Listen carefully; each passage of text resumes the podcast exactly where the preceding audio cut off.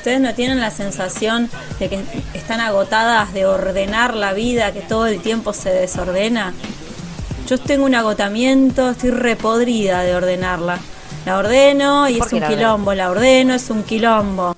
Como el placar de tu casa, lo mismo. Claro, como la silla esa que tenés en la habitación que le vas metiendo Claro, cosas. llena de ropa, la acomodás. Un día la ordenás y te dura 30 segundos.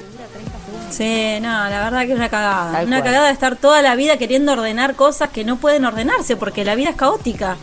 Claro. Entonces, si tendemos al caos, ¿por qué estamos esforzándonos todo el tiempo para ordenar? Para no tener Estoy la atención en otro lado. Y chao. Mantenerte ordenando toda la vida y no pienses en más nada. Listo. Claro, ahí estamos, como A ver, pelotudos. o- ordenar, Autómatas. tal vez a lo mejor ordenar, ordenar para el ser humano significa un cierto equilibrio.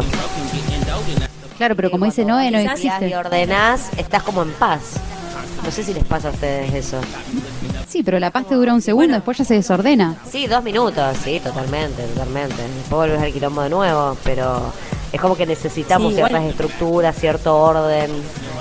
Yo, yo creo que tiene que ver con, con el control. ¿no? Cuando no podemos controlar las cosas, nos desesperamos. Entonces cuando las tenemos controladas, estamos como tranquilos. Bien. Eso se puede llevar a, a todos los órdenes. Si el control es algo bueno o el control está regido por una cultura que te obliga a hacer algo que en realidad va en contra de tus propios principios o convicciones.